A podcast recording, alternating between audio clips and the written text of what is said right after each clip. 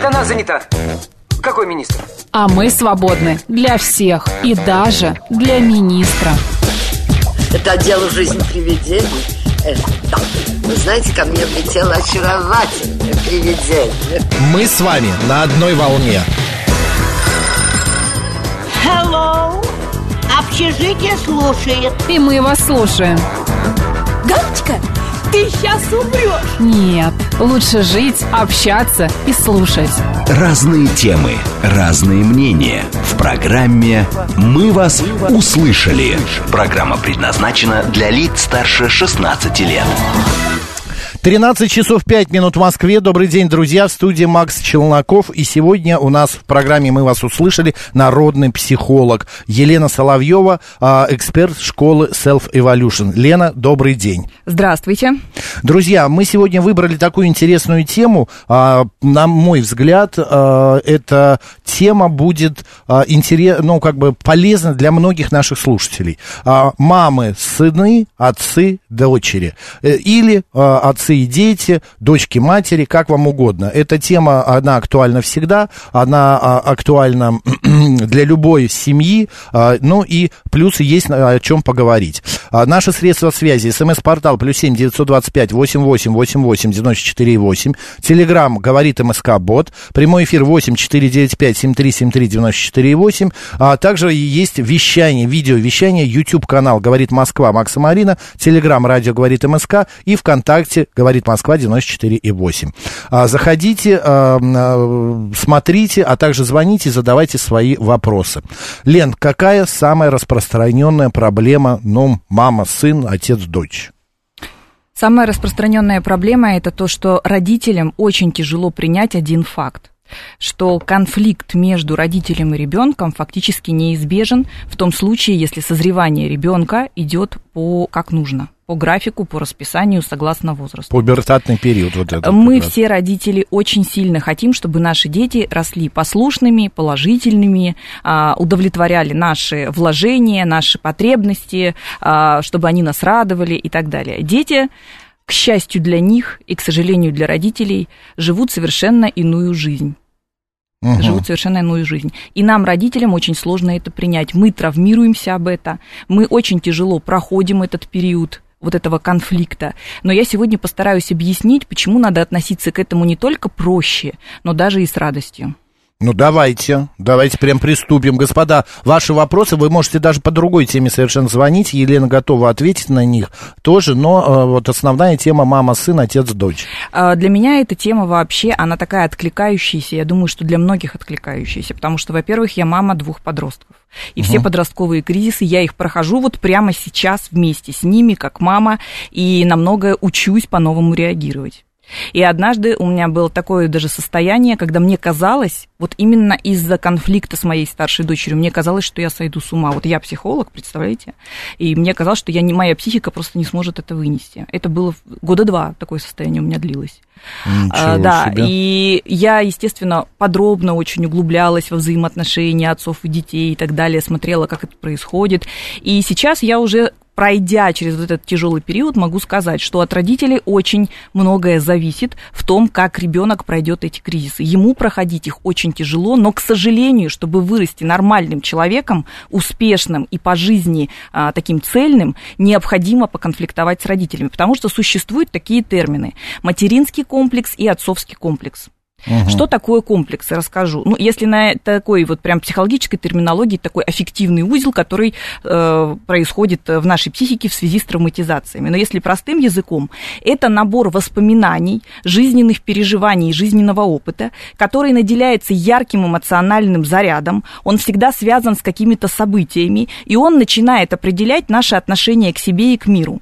Вот это, это называется комплекс. Вот мы... Но это возникает, когда ты становишься мамой и папой. Это возникает бывает, когда мы становимся детьми и находимся а, это в у всех, это не важно, мама, да. папа. Понятно. Мамы и папы создают эти комплексы для своих детей. Они существуют исходно... В смысле, Лен, своими руками делают да, эти воспита- комплексы? воспитанием, воспитанием. Они мы, когда... ввергают э, ребенка в комплекс да, какой-то. мы, когда воспитываем ребенка, ребенок проходит через огромное количество травматизаций. Не потому, что мы плохие родители. Вот в чем важно. Когда э, люди приходят в терапию, многие люди зависают вот в этих обидах на родителей, и вообще принято сейчас обвинять родителей в том, что они какие-то неидеальные, неправильно тут границы нарушали, тут идентичность не уважали, тут э, еще что-то запрещали. На самом деле каждый родитель вынужден наносить травмы своему ребенку, э, психологические я имею в виду, потому что существует воспитательная система. И ребенок во взаимодействиях с родителями вынужден брать модели поведения родителей и применять их. Но родители они не идеальные, это живые люди, мы все с вами живые люди. Конечно. И сколько бы мы ни читали книг, статей, не ходили бы на тренинги, сколько бы мы ни медитировали, что мы будем такими принимающими родителями, мы все равно совершаем эти ошибки, потому что мы живые. И когда мы любим, а любовь это вид зависимости, мы хотим для своего чада всякого блага, мы хотим его защитить, хотим его уберечь, и тем самым иногда на, на, наносим эти вот травматизации, и ребенок впадает в эти комплексы. Получается, вот а, просто фразу я от своих подруг, друзей слышу, там, а, да и моя супруга тоже говорила, я не буду никогда такой, как моя мама, там, типа, не Да. буду так себя вести. А получается, по факту, так и продолжается, так и ведут Не себя. факт, потому что вот я хочу продолжить. Существуют наз- так называемые исходно-позитивные комплексы родительские и исходно-негативные. Что это значит? Позитивные – это когда люди говорят, в моей семье было принято так, и я тоже буду жить по таким же стандартам. То есть ребенок это принимает и несет это очень благостно для себя. А исходно-негативный комплекс, или по-другому он называется антисценарий, это когда мы говорим, я, как мои родители, не буду никогда. Я совершенно точно буду иначе и начинаю жить иначе. А что чаще бывает? Чаще это си- симбиоз, и то, и другое А. в нас все вместе соединено. Я вот не знаю, вы сказали, что почти все, э, ну, наверное, почти нельзя сказать, что все а, дети обижены на своих родителей в связи с тем, что что-то не то. Я вот сейчас подумал, а, глазами так поводил по кругу, и я вообще не в обиде на своих родителей. Меня была превосходная была мама, у меня превосходный папа сейчас. И все, и то, что они делали, я был сам виноват в этом. Она не делала ничего, что, ну, как бы не вызывало, может быть, пот- потому что я был самым младшим, и, может быть, поэтому у нее уже были какие-то ну, свои взгляды. Она, ну, хочешь ты бегать, хочешь ты есть песок, ну, ешь. Хочешь ты там, я не знаю, куда-то пойти, ну, иди, но только ты в рамках дозволенного, в рамках закона, и плюс а, не тревожь, а, как бы, родителей. Все, никогда мне не, ну, было там несколько раз, мама шлепала там за какие-то плохие оценки. Но это нормально, я считаю. Я, конечно, свою дочь ни разу никогда не бил, потому что, ну, и неважно, мало общались, но все-таки я не понимаю, может, я какой-то не такой, что у меня к родителям нет никаких претензий. Я совершенно рад э, и счастлив, что именно они были мои, э, есть моими родителями. Вот на самом деле, когда мы в терапии прорабатываем родительские отношения, а, мы всегда стремимся к тому, чтобы у взрослого человека, какие бы ни были родители, не было никаких претензий. Я сейчас сделаю маленькую оговорку. Я ее в самом начале еще хотела сделать. А, Мы сейчас говорим о тех родителях, которые на самом деле хотели быть хорошими родителями и функцию родительства выполняли. Если мы с вами говорим о родителях, которые были деструктивные, которые совершали над своими детьми насилие, такие родители есть. Ну, понятно. Когда ребенок выживает в семье не во благо, а вопреки, вот вопреки тому, что делал родитель, ребенок физически выжил. В этом случае родитель, родители являются такими травмирующими фигурами, что человек вынужден всю жизнь нести с собой эту травму, она, к сожалению, никогда не залечивается. В этом случае мы не рекомендуем никаких э, теплых отношений с родителями восстанавливать, мы рекомендуем, наоборот, всячески обособиться от таких родителей, потому что постоянно ретравматизация происходит. Простить невозможно. Насилие, сексуализированное насилие, простить невозможно. И в этом случае человек пожизненно излечивает свою травму. Вот сколько он живет, столько он пожизненно ее излечивает. Кошмар какой. Ну, родители, такие далеко не все. Все-таки общество преимущественно здоровое с точки зрения родителей. Слава богу. Слава богу. И поэтому мы, конечно же, с клиентами стараемся приходить к тому, чтобы претензий к родителям не было. Или если они были, они были незначительными, минимальными. Потому что как только человек начинает жить в состоянии обиды, перекладывания ответственности на своих родителей, я не завожу отношения, потому что у меня мама всю жизнь вот такая вот гиперопекающая была, и теперь я с мужчиной не могу отношения выстроить, да, или меня в мама в детстве недолюбила, поэтому я теперь всем женщинам изменяю. А, Когда мы перекладываем ответственность на родителей, когда мы до сих пор бесконечно возвращаемся к своим родителям, мы бесконечно что-то пытаемся им доказать, иногда начинаем мстить. В этом случае это говорит о том, что ребенок от родителей не отсоединился. Даже если он вырос, даже если ему 30, 40, 50 лет, он от родителей не отсоединился. Он до сих пор родителей идеализирует, то есть ему кажется, что родители это такой бог, который должен был уметь и знать абсолютно все. Лен, ну это нормально, потому что родители так и есть, ну как бы для ребенка это все, это Для ребенка. его защита. Для так- взрослого Но человека, это как, да. ну, я понимаю, мы же не собаки или кошки, которые и то те наверняка, если со- со- вспомнят, соединятся и будут тоже нормально общаться. Мы же э, люди все-таки. Конечно. И вот здесь... Если мы нормальные были отношения в детстве, если мы любили друг друга, родители, нас, э, дети и родители, то мы и по 50 лет будем продолжать любить. Правильно, мы будем продолжать любить, но ни в коем случае не подтаскивать родителей к любым своим невзгодам. Вот что бы ни происходило, это все родители виноваты. А, не, эм, типа не перекладывать на них э, свои неудачи в этой сегодняшней жизни. Конечно. 7373948, давайте, может быть, вдруг тоже по теме слушатель. Код города 495, здравствуйте. Алло, здравствуйте, а, Максим, добрый день. А, Уважаемые собеседницы, спасибо за ваш э, диалог. А, Меня зовут Александр. Вы знаете, самая первая проблема, наверное, в нашем воспитании, наше, нас как родителей, нас как детей, это дедовщина. Вы Дедовщина? понимаете? Ну да, потому что это дедовщина, это, это когда эм, вы... с- э, Дедовщина со стороны родителей вы имеете в виду?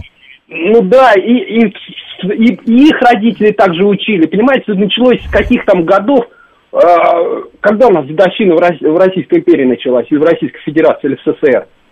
Вы понимаете, когда вот, вот нам нужно в нашей российской действительности закончить с воспитанием через дедовщину. Вот может быть вот это, как сказать, Мы- решение всей проблемы. Александр, услышали, понятно. Спасибо большое, Лен. Э, э, Я понимаю, о чем Александр говорит. Такого термина в воспитательной системе, как дедовщина, нет. Дедовщина, она в армии. То есть это оттуда Ну, термин. в армии, она может быть Да. там в школе, А в- во многих семьях просто практикуется так называемая педагогическая жестокость, когда родители настолько отделены и отстранены от ребенка, что ребенок должен все время соответствовать определенным стандартам, и если он не соответствует, то родители применяют определенную жестокость, эмоциональную или физическую. И вот, скорее всего, об этом говорит Александр, что это порождает огромное количество, видите, вот когда вот так человек говорит, есть обида на родителей, да, безусловно, есть. Э, Фильм, помните, «Завтра была война»? Да. Смотрели? Там, Да, конечно. а, значит, а, а, Искра есть героиня, и у нее мама. Мама. Маму играет... эм, Э, Нинона Мордюкова. Нет, не Нона Мордюкова, но а, сейчас или слушатели подскажут, или я вспомню. У меня на- с, с этим проблема. Но она практически то же самое, что вы сказали. Это такой педагогический экстремизм, который она проецирует на свою дочь. Но она это делает во благо ребенка. Ребенок еще не может, но там, правда, затронуты а, и а, психологические, ой, не психологические, политические моменты, и то, что вот там несправедливость со стороны взрослых на детей идет. Ну, понятное дело, это предвоенное время. И она все-таки направляет ее, она жестко, а, грубо, но она направляет ее. Дело в том, что вообще вот эти вот э, мамы... Как понять, где вот такой вот баланс, вот это да, вот? когда мы говорим о сепарации, что такое сепарация в психологии? Это не тогда, когда мы отрицаем все родительское, и мы говорим, больше мы вас не любим, мы вас отде- от вас отделились, и до свидания. Не так. Сепарация – это разумный, экологичный и посильный компромисс между тем, как человек хочет жить, и между тем, что от него требует социальное окружение, в том числе его близкие и его семья. Разумный, посильный, экологичный компромисс. То есть никогда человек не может только свое, свое эго нести вперед и говорить, буду жить только так, как я хочу. Разумный компромисс и на- нахождение комфортное в этом компромиссе. Если мы возьмем фильм «Завтра была война», то вообще вот у этого поколения военного, военное поколение, оно само по себе травмировано. Военное поколение, у них были совершенно смещены все настройки, настройки были, находились только на выживании. Думали те родители о том, как сохранять э, там ментальное здоровье, психологическое? Нет, родители сохраняли физическую жизнь своим детям. От чего тогда защищала мама эту искру? Она защищала от репрессий. Мы ведь понимаем, почему она была выставлена таким антигероем, который не разрешает проявляться своей дочери, а дочь хотела пойти на митинг. а, Да, когда, да, да, когда да. им не, не Мгм. разрешали. После и она жестко подруги. ремнем и говорит, я тебя запрещаю и так далее. И мама выставлена таким антигероем. Но на самом деле мама-то это делала из лютого страха потерять свою дочь, потерять физически. Это, конечно же, нужно понимать.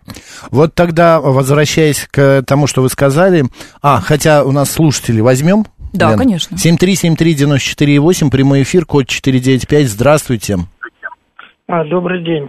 А будьте добры, это вот бывшая больница номер 20, да, правильно я понимаю?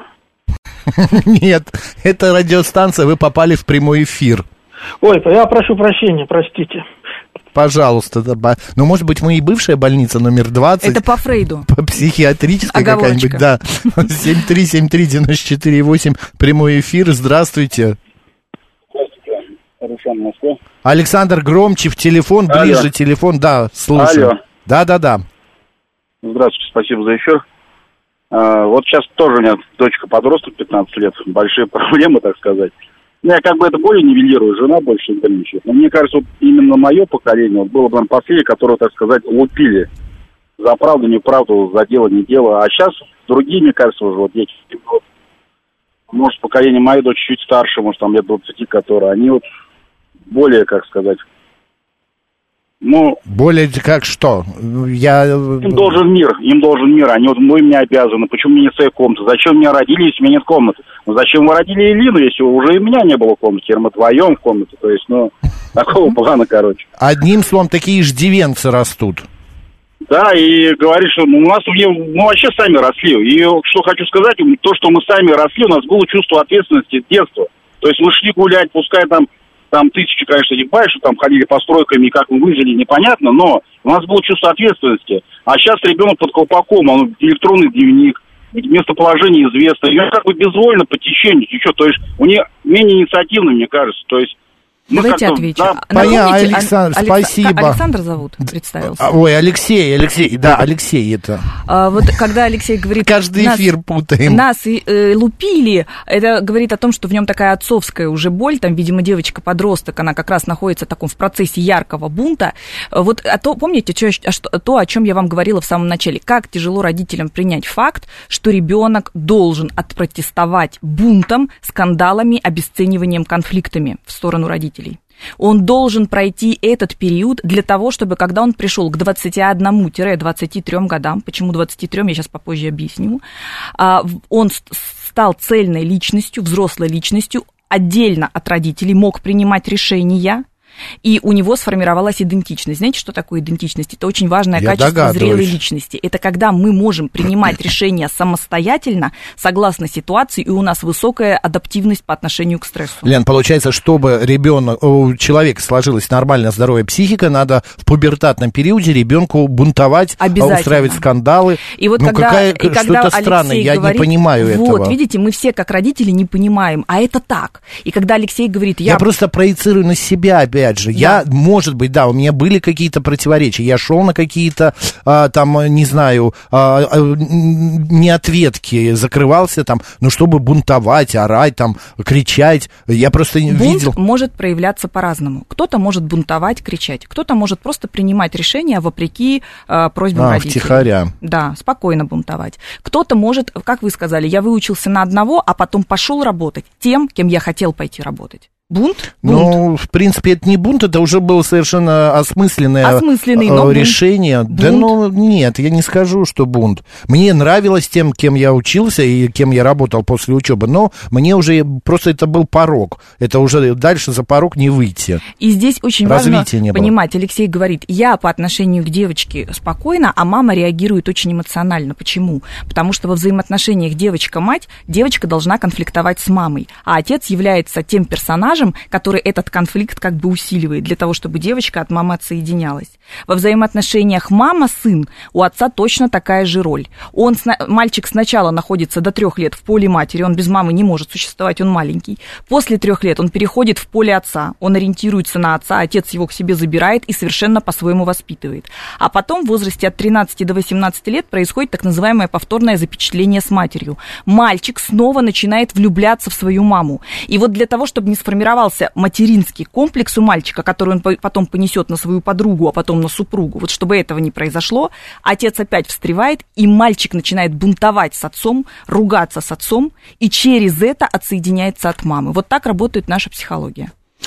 Как-то сложно. Вот у меня Сложно. все-таки психи- псих- психика моя какая-то изуродованная. В плане, не в плане том, что изуродована кем-то, а в плане том, что ну, я не переживал вот таких вот моментов. Может быть, это проходило как-то настолько глубоко внутри, но чтобы бунтовать с мамой, чтобы потом бунтовать с отцом, чтобы вот это вот какая-то вот Максим, была... скорее всего, что-то переживали, просто это вытеснилось из памяти.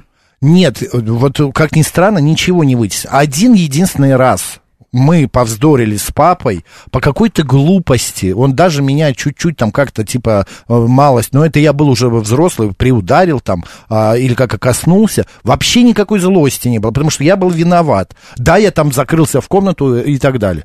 Я однажды э, были гости дома, меня за стол не сажали, потому что я тянул одеяло на себя постоянно. И я в отместку залез под стол и одной гости пришил подол ее платья к скатерти, вот нитками. Это Я- бунт? Эм, Я не знаю, да, наверное, Это бунт. бунт. А мама в этот момент сказала, Людочка, бежим танцевать. Людочка вскочила и побежала. Ну и все то, что было на столе, оно оказалось на полу. И Как меня не убили в тот момент, я просто не знаю. Может, потому что гости, мама очень вспыльчивая была, но меня спокойно как-то отпустили. И вот если вы сейчас бы повспоминали, вы таких ситуаций можете вспомнить очень много. А я однажды, знаете, что в смысле, вот эта сделала? шалость, это и есть бунт? Конечно, чистой Просто воды. я не понимал, что это бунт, я просто решил. Вы не могли это понять, но вы так себя уже вели. Вы можете это понять только когда вы уже сквозь время проанализируете, что происходило. Нет, ну я анализировал, я просто шкодил. Это такое баловство, свинство, практически, как сказала моя бабушка. Да, когда нам говорят, так делать нельзя, мы все равно делаем. У меня, значит, на подоконнике бабушка проращивала гладиолусы, знаете, такие Мгм, э, головы. Да, я их однажды все съела.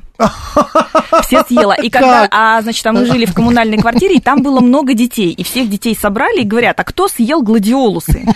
Ну, естественно, все так вы, вы- вытаращились и сказали, это не мы. И я на голубом глазу говорю, это не я. А я была самая старшая, я была уже в четвертом классе. Ну, можете представить? И я говорю, это не я. И не дают покоя. А гладиолус это была великая ценность. Представьте, у всех были дачи, и гладиолусы было тяжело купить, рассады не было, времена дефицита. В общем, это была невероятная ценность, я их съела. И что меня выдало, знаете что? У меня на зубах прилипли а, а, эти фиолетовые шелушки. И всем стали проверять рот. И, в общем, весь мой рот был в этих остатках гладиолусов. И, в общем, так меня раскрыли. Они хоть вкусные были. Они были похожи на редиску. Ну тогда Видимо, не хватало мне каких-то витаминов, вот я их решила съесть. Но это не от голодухи, это Нет, просто... абсолютно. Но это бунт. Это был такой бунт. Да, потом, как я понимаю, это был такой бунт, потому что с этими гладиолусами мне 20 раз, помню, говорили, помой под гладиолусами, помой под гладиолусами, там с них все время что-то сыпалось. Ну, и я, в общем, в отместку решила, не будет больше гладиолусов. Съе... Ну ладно, выбросить, там окно открыть, но съесть, Лена, это гениально. Добрый день, как вас зовут? Здравствуйте, Анатолий. Да, Анатолий, пожалуйста. Лена, вот я наблюдаю близко двух людей, девушек. Одна уже с 13 лет сказала маме, я тебя не просила рожать, вообще я так жить как не буду. И, короче говоря, ничего не делает, ей уже под тридцатник. Вторая моя племянница. То же самое, вы виноваты, что не давали мне свободы там или еще что-то. Что с ними теперь делать? Они не работают, замуж их никто не берет. Им под 30. Э, Я не знаю, что с ними делать конкретно, ну вот что вам с ними делать, а вы к ним имеете какое отношение? Одна дядя, он...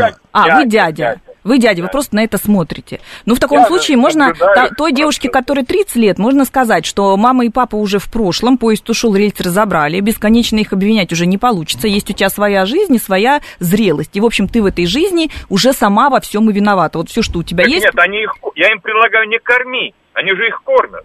И квартиру им, так сказать, э, покупают, все делают. Так вот пусть они сепаратируют их, Конечно. отделят, пусть отделят от себя родители этих девочек. Боятся. Вот, Жалко, поэтому- жалко. Так вот что видите? вот пока будет Да, жалко, по они и будут им вот это вот делать, эти гадости. Видите, родители не могут девочек от себя отпустить, и девочки не уходят. И как бы они ни бунтовали, даже через бунт, родители не отпускают от себя. Сами родители держат девочек рядом с собой. Ну и девочки, Всё соответственно, правильно. ничего и не делают.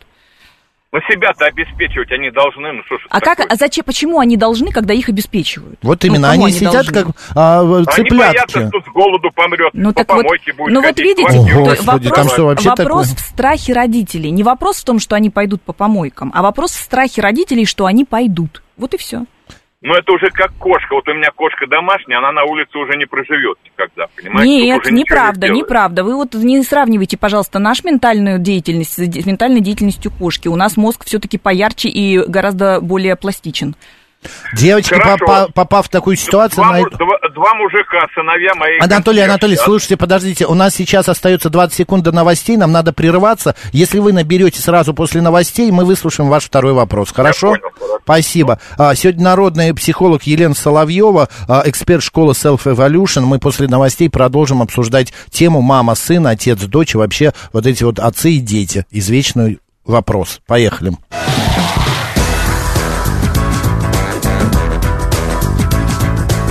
«Мы вас услышали». 13 часов... 13.35 в Москве. Всем доброго дня, друзья. В студии Макс Челноков. И сегодня наш народный психолог Елена Соловьева, эксперт школы Self Evolution. Лена, еще раз добрый день. Добрый.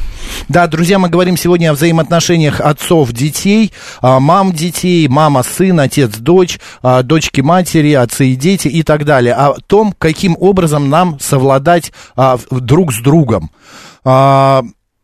Лен, мы не закончили предыдущий разговор о том, чтобы к 21-23 лет ребенку с- сформировалась нормальная психика, ему нужно бунтовать и ругаться с Да, родителями. это очень важно. А родители этого не понимают. Ему не только нужно бунтовать и ругаться, ему еще обязательно нужно родителя обесценить. Почему? Потому что когда ребенок маленький, он очарован идеальностью родителя. То есть для него родитель это некий демиург, который, во-первых, его ресурсирует и кормит, во-вторых, решает все его проблемы. Но в этом случае, когда родитель идеал, то личность ребенка, она обесценена. Ну, то есть ребенок, он какой-то не, не, сос- не состоявшийся, весь какой-то не такой. И когда мы взрослеем, мы должны себя поднять в своих же глазах, но делаем это манипуляционно за счет того, что не звергаем родителя с его пьедестала. Мы начинаем говорить, мы вас не просили нас рожать, вы, значит, Ну, это неправильно вообще нас фраза воспитывали, дурацкая. вы, предки, вообще ничего не понимаете, сейчас жизнь изменилась. Мы, а, мы начинаем делать все э, наперекор. Мы начинаем э, м, выражать свой дискомфорт. Мы начинаем обесценивать житейскую мудрость родителей, хотя она, по сути, конечно, очень ценна. Мы это потом уже понимаем спустя много лет. И получается, через вот этот вот, вот такой конфликтный диалог, получается, что ребенок себя взращивает в своих глазах и становится сначала подростком, а потом становится взрослым человеком. И после 21 года вот эта отсепарация от родителей, когда ребенку комфортно без родителя, он любит родителя, он принимает, он может его помогать, э, ему, родителю, но он может жить без него. Вот в этом случае все прошло хорошо. Окей, ну вот а, взять, к примеру, ам, Америку ту же самую или Европу. В Италии так вообще они живут до, всей семьей до конца жизни. Э, э, Они уходят из семьи очень поздно. Про Италию, значит, я не буду говорить, потому что там на самом деле, причем в сторону мальчиков. Девочки у них не живут э, с родителями очень долго. Девочки очень быстро уходят из семьи, потому что у них вообще такая матриархальная культура Ну да. в Италии. Что касается на Западе, то там, э, значит, вот у нас э, существует э, парадигма такая, где написано, что возраст полноценного совершеннолетия это 21 год. И вот как раз уже на Западе пытаются 21 исправить на 23. Почему? Потому что благодаря детоцентрированному воспитанию а, дети стали инфантильными. И вот уже на два года, как минимум, задержка развития произошла. И сейчас говорят, что возраст полноценного такого вот созревания психологического это скорее 23 года, чем 21. Но еще каких-то 50 лет назад это было 18 лет.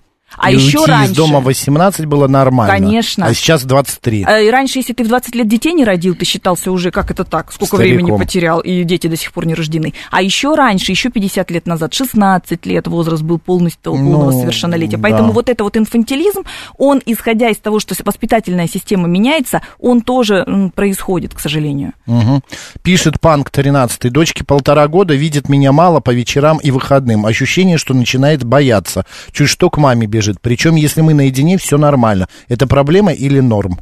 Э, До трех лет любой ребенок, и мальчик, и девочка, он полностью привязан к маме, и это нормально. Мама выстраивает с ним отношения, когда мама дает полностью защиту и безопасность, является гарантом ресурса и безопасности для ребенка. После трех, трех с половиной лет ребенок созревает для того, чтобы уже от мамы немножечко отделяться. Он говорит, мама, уйди, мама, я сам, я сам. Он начинает говорить, я сам. В этом случае он даже любит, когда его оставляют одного в комнате поиграть, он может на улице пойти на, на маму не оглядываться, он может начать после трех лет делать что-то на зло маме, мама говорит, собери, он разбрасывает и так далее. Это тоже, это и есть сепарация, вот это вот и есть тот самый бунт, который начинается. В этом случае активно подключается папа, но папа же как воспитывает девочку? Папа девочку воспитывает как принцессу. Папа Мгм. становится гарантом безопасности. В этот момент девочка начинает понимать, в ее жизни гарант безопасности это мужчина. У- а у меня племянница пишет 706 40 лет, тоже мама кормила всю жизнь, она не работала. Сейчас мама ее умерла, она вообще потеряна, не знает, как жить, ничего не хочет, желаний никаких нет. А разговор, э, а в разговоре постоянные жалобы, негатив, обида, что вокруг пожилые живут, а мамы нет. А я даже не знаю, чем могу помочь ей, пишет Марина. Ну, вот здесь, смотрите, когда мы говорим эту фразу сепарация, сепарация, сепарация, и что она важна, вроде бы как что это такое вообще сепарация? А когда нам описывают вот такие истории, когда жизнь человека рушится только потому, что родитель ушел в мир иной, когда человек начинает заболевать, э, тяжело заболевать, потому что не может расстаться с родителем, а родитель ушел, все, он, ну, как бы выбрал такой, вот состарился и умер. В этом случае мы говорим о том, что эта сепарация критически важна, потому что, получается, какая-то часть психики так и не созрела, какая-то часть психики так и осталась той маленькой девочкой до трех лет, которой очень нужна мама, и без мамы она прожить не может. Или он. Марин, вы знаете, я вот э, к нашей слушательнице обращаюсь. У меня в жизни была похожая история э, у родственников. Э, Мама с дочерью потеряли папу давным-давно. И как-то так сложилось, что мама не нашла больше жизни своей, никого не родила, ну, личной жизни имеется в виду, и всю себя отдала дочери. И точно так же жили вместе, покупали, ели, ездили и так далее. И мама уходит, инфаркт, все, ушла мама. И ребенок, эта девочка, ну уже не девочка, а уже женщина, там 37-38 лет, она начала вот точно так же хандрить, начала вести себя просто, ну вот разваливаться, поехала к другим, одним родственникам, к другим. Потом ей в итоге сказали, живи одна. Потому что иначе ты не переживешь.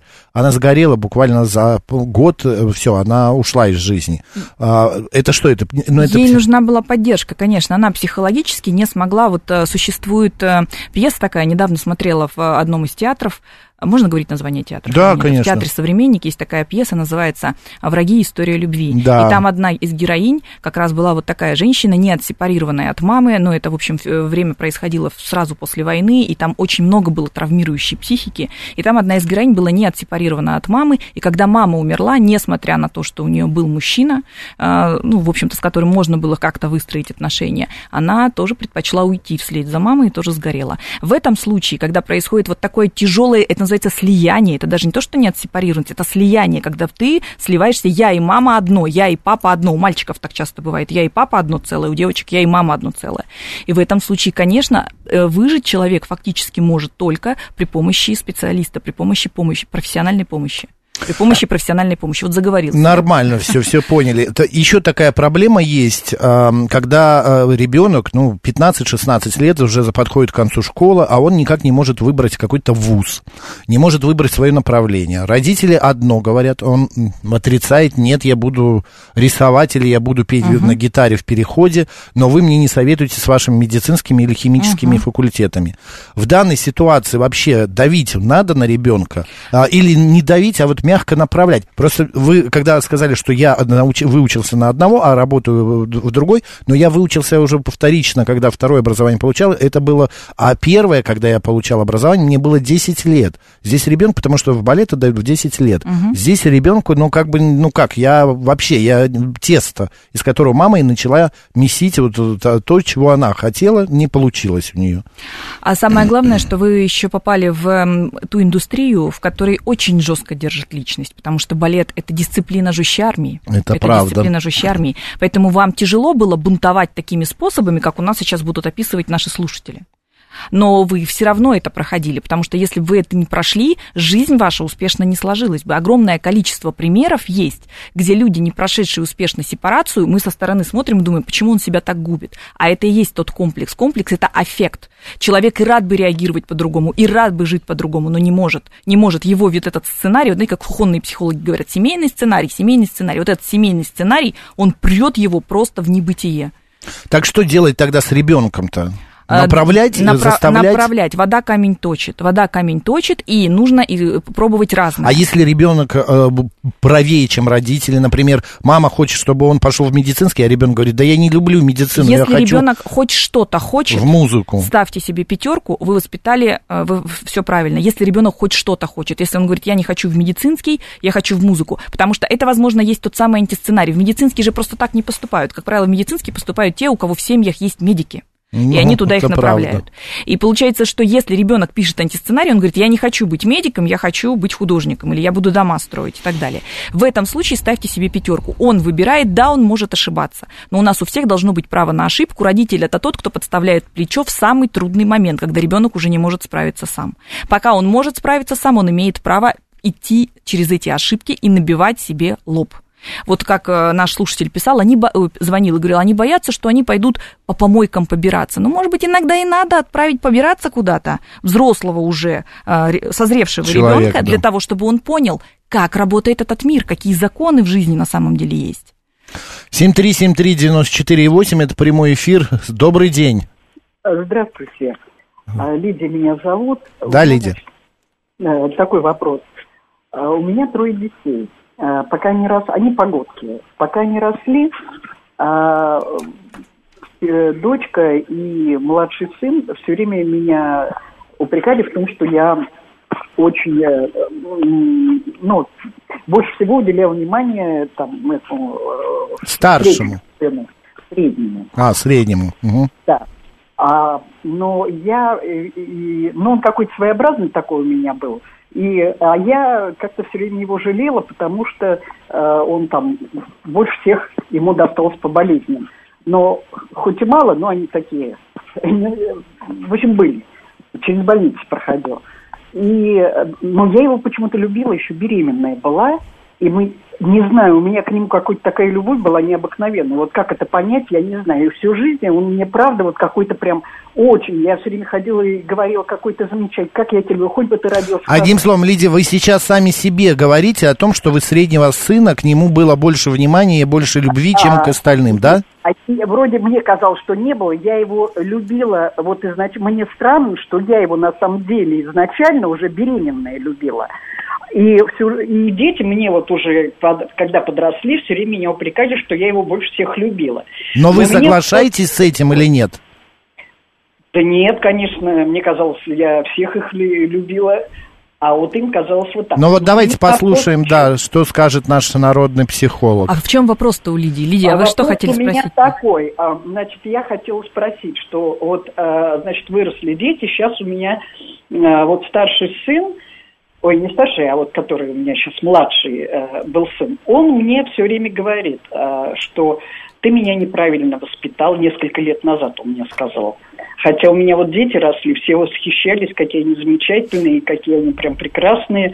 И я даже плакала, что я в 2014 году это было, я плакала, что я недостойна таких детей, какие вы... значит, Лидия, давайте А, чуть-чуть короче, времени не Э. хватает, да. Ну, конечно, К, да. те- к теме. И А, теме. И вот а, мне он говорит, значит, сейчас э, уже, значит, он ходил к психологу, э, там э, сказал, что неправильно воспитал, потому что он очень добрый, все на нем катаются и не может никому отказать. Сейчас он, значит, вроде доволен собой. Но помогать, когда вот мы обратились к нему с тем, что помогать хорошо деньгами, он не хочет категорически. Вроде так, мы общаемся нормально, все. Но материально сказал, пока миллион не заработаю, я ничего вам помогать не буду. Вот как это понимать? Вот мне обидно, и я не знаю, как вот с этим быть. Впору хоть подавай на алименты, но вроде как вот, кроме как материального э, вот такой претензии, у меня вроде бы нет к ним. Э, Лидия, здесь э, давайте я вам отвечу на ваш вопрос. Э, Не касаемо, хотите вы подавать на алименты, вот сюда мы не заходим, в, в юридическую плоскость. А, дело в том, что когда вы говорите, что ваш сын сходил к психологу, и он начал разбирать отношения с мамой, это говорит о том, что он только сейчас окончательно проходит процесс взросления по отношению к маме. И, вот- и вот только сейчас он начинает професси- отделяться. И, возможно, его нежелание помогать деньгами вам сейчас, это и есть тот самый бунт, который был недобунтован, не пройден, не, не, прошла, не прошел конфликт, когда ему было, например, 16, 18 и так далее лет. Сейчас сколько там ему лет, вот младшему? 33. 33. То есть вот, возможно, сейчас он бунтует вот таким способом. Для того, чтобы ему через какое-то время прийти к осознанию, что он выстроил такие гармоничные отношения со своей мамой. Но есть у него А вот может, у него просто претензии. денег не хватает самому? Может и денег Лидия, не а как у него с деньгами? Говорю же вам, э, миллион зарабатывает. Ой, это он вам сказал, или откуда вы знаете? Ну, я знаю. Вот. Поэтому здесь, сказал. здесь смотрите, э, давайте так, если э, вы переживаете за это, то я рекомендую идти все-таки со своим сыном тогда на эмоциональное сближение, насколько это возможно, и говорить, что мне обидно, что ты меня не поддерживаешь, мне вот хотелось бы, конечно, чтобы от тебя была поддержка. И да, скорее всего, и действительно не была идеальной мамой, потому что а кто идеальная мама? А есть такие вообще идеальные мамы. И да, может быть, где-то я и неправильно тебя воспитала, но сейчас ты взрослый, ты можешь перевоспитаться. Ничего не мешает тебе сейчас стать таким, как, как- каким ты хотел бы быть, и Говорю, на, на говорю. что ты там а, обижался в свое время. И вот через эти диалоги, совершенно искренние, может быть, и через признание своих каких-то родительских ошибок, вы сможете наладить эмоциональную связь со своим сыном. Я в этом убеждена. Спасибо большое, спасибо. Пожалуйста, пожалуйста. Ольга пишет нам а, в YouTube, в наш стрим, дети хотят, чтобы даже запреты им аргументировали, а не просто запрещали что-то делать. Хотят, чтобы с ними общались на равных. Э, Дело в том, что подростки это такие персонажи, которые хотят, чтобы с ними общались на равных, но равными быть не могут. Ну, Если мы говорим про логично, детей, да. то это вообще отдельная история. Дети это дети, да, и мы с ними вообще общаемся языком детским, не взрослым. А если мы говорим о подростках, то они ненавидят границы, но они в них нуждаются, потому что они в этой жизни ничего ничего не понимают. И именно родителям так тяжело от этого, потому что они понимают, что ребё- этот подросток сам в реальной жизни еще пропадет и ничего из себя не представляет, но делает вид, что он представляет из себя просто ну ферзя ну, ферзя такого. И именно поэтому нагрузка-то ложится преимущественно на родителей в этом конфликте. Дети чего? Они бунтуют, они через это взрослеют, они проходят все свои разочарования, все свои эмоциональные потрясения и выходят потом готовенькими, такими красными яичками, что называется. А родитель остается с серьезной травмой внутри, которого, извините меня, сказали, что он плохо его воспитал, и мама была плохая, и папа был никакой, и вообще вы все источник всех наших бед. И вот с этим родитель тоже приходит к психологу и с этим тоже разбирается. Я просто, когда звонила Лидия, и я э, хотел уже, чтобы вы э, ответили, дело в том, что у многих такая история бывает, когда дети говорят а, своим родителям, если там братья и сестры, да, в семье, что вы его любили больше, чем меня. Вот. э, Это нормальное состояние ребенка или это правда какая-то недолюбленность есть в этом? Это, скорее всего, так и было, когда, потому что мы в семье назначаем любимчиков. Мы какого-то одного ребенка любим всегда чуть больше. У нас какой-то один из детей, когда он не единственный, а когда их несколько, всегда один из детей как чуть любимее, чем так? другой. Да. Позвольте мне не говорить в эфире, кто Хорошо, это, но я это понимаю. так. Нет, ну тогда а, это, это почему происходит? Это что, это подсознательно или... Потому что, потому что та- э, в, э, в процессе взаимодействия мы выстраиваем любовные отношения, не романтические, как с нашим Ну, партнером, понятно. а любовные. И, например, например, если мы очень любим своего мужа, и один из сыновей или там одна- од- один из детей ярче похож на мужа, то, естественно, мы чуточку любви от мужа О. проецируем на этого ребенка. Слушайте, это прям какая-то, это уже Или химия, как мы если с вами ребенок говорили. рождается заведомо, как э, женщина сказала, он был болезненный. И маме для того, чтобы его выходить, она проходила с ним через эти больницы, через эти болезни. Ей нужно было отдать ему, этому ребенку, больше любви и внимания.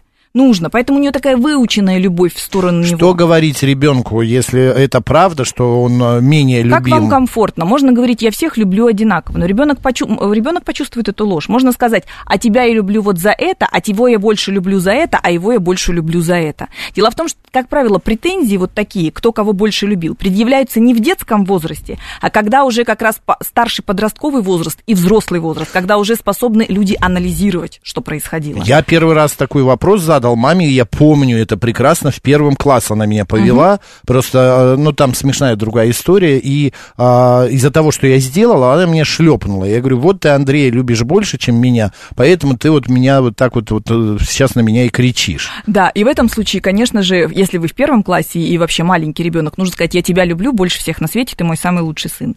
Если ребенок уже взрослый или если это подросток, то, может быть, есть смысл и сказать, что да, в каких-то моментах я любила больше, например, твою сестру, а вот в этих моментах ты больше требовал от меня внимания, я к тебе была гораздо больше расположена.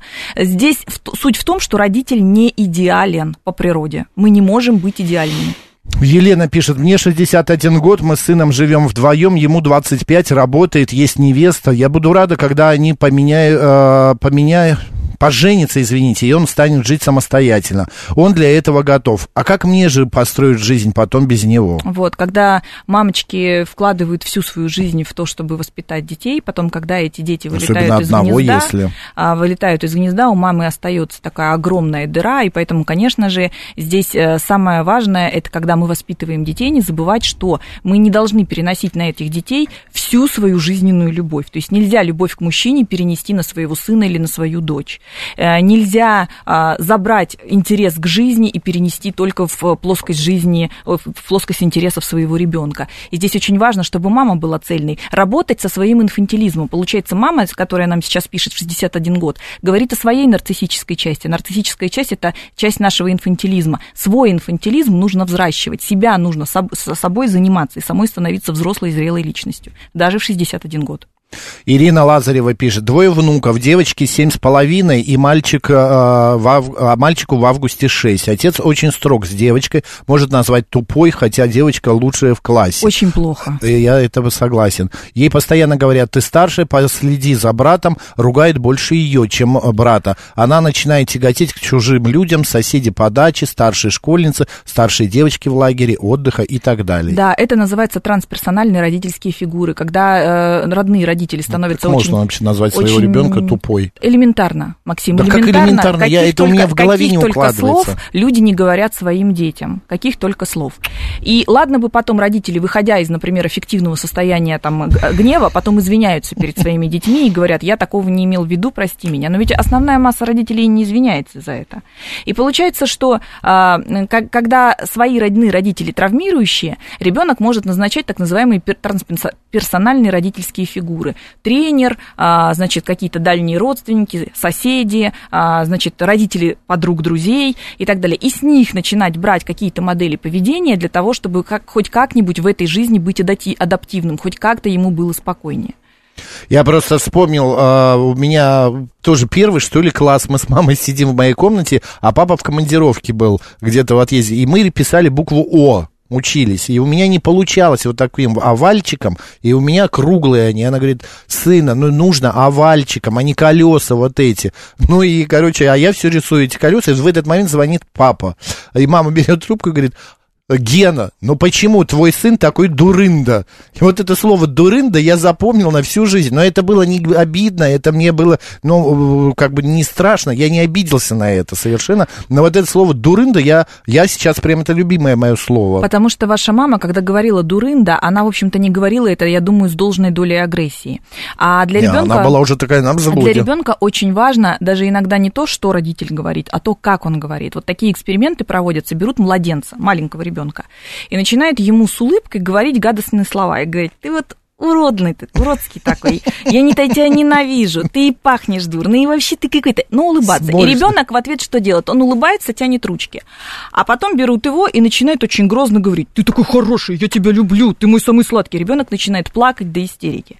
Поэтому для детей очень важно то, с каким посылом родитель даже его ругает. Вот бывает, мы ругаем, но мы любим при этом ребенка, даже мы выражаем агрессию, но искренне любим ребенка. В этом случае такой тяжелой травматизации у ребенка не происходит, потому что он чувствует все. Это то же самое, мама мне... Я качаюсь на табуретке, она не качайся, только отвернется, я опять качаюсь, не качайся, а отвернется, опять качайся. Ну, в итоге, она упадешь. В итоге я падаю, конечно, расшибаю себе там, а, ну, неважно, царапаю по спину, и она подскакивает, и не чтобы меня там, ой, сыночка, у меня кровь идет, она берет мне по попе, такая хрясь, такая, я ж тебе говорила, я ж тебе говорила. Но это я понимаю сейчас уже, что это защитная реакция, это нормальная защитная реакция э, страха ее за мою жизнь и так далее. Верно или нет, или я ошибаюсь? Это, безусловно, агрессия, которая вылезла на фоне лютого страха. Это так. А знаете, как работают, я сейчас вспомнила такую историю, э, свою личную, поделюсь. Работают семейные сценарии, и потом мы удивляемся, как вообще такое в жизни бывает. Сейчас многие слушатели у себя что-то такое вспомнят. Когда мне было три с половиной года, я ушла из дома. Молодец, э, я ушла, уже. Да, я ушла из дома, прихватила с собой более младшую подружку, ушла, значит, на другой берег и так далее. У меня была такая история, я, по-моему, даже однажды ее рассказывала здесь. А потом моя дочь, когда ей было три с половиной года, мы уехали отдыхать в Сочи, и она у меня убежала из отеля и уехала из Сочи в Адлер на маршрутке. Кошмар какой. Представляете?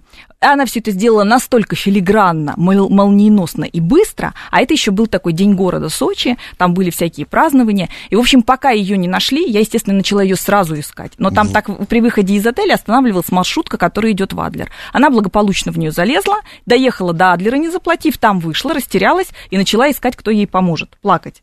И, в общем, пока мы ее искали, а, у меня посидели волосы. Вот такой и огромный, хотела. прям, прям физически, огромный клок такой седых волос.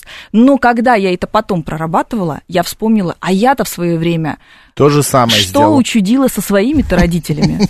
Елена Соловьева сегодня была народным психологом, а, эксперт школы Self Evolution. Лен, спасибо большое. Надеюсь, друзья, мы вам сегодня помогли. Макс Челноков был с вами. Оставайтесь с радио, говорит Москва.